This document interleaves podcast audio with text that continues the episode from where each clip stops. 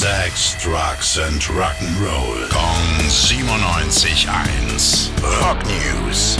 Ihr habt's bestimmt schon mitbekommen, Tina Turner ist letzte Nacht gestorben. Tim Schwab, guten Morgen. Erzähl uns von ihr. Was ich wirklich das Spannendste an Tina Turner finde, mal abgesehen von ihrer musikalischen Karriere, was für eine unfassbare Frau die war und was für eine Karriere sie hingelegt hat, obwohl alle Umstände in ihrem Leben eigentlich dagegen gesprochen haben, dass mal irgendwas aus ihr wird. Ne? Muss man sich wirklich mal vor Augen führen. Ist eine schwarze Frau, kommt Ende der 30er in Südstaaten auf die Welt. Die Eltern wollen sie nicht, wird bei den Großeltern groß, ist noch auf der Schule, als sie das erste Mal schwanger wird mit 18.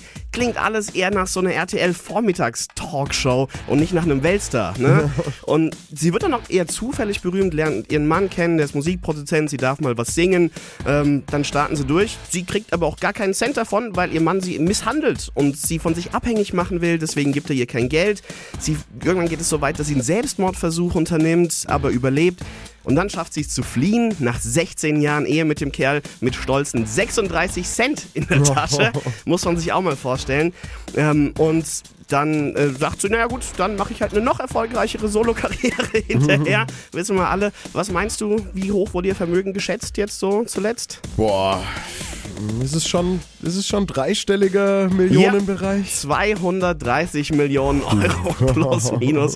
Also die letzte Schätzung. Ähm, damit hat sie sich dann 2009 ja schon zur Ruhe gesetzt in der Schweiz und ist dann gestern mit 83 Jahren gestorben.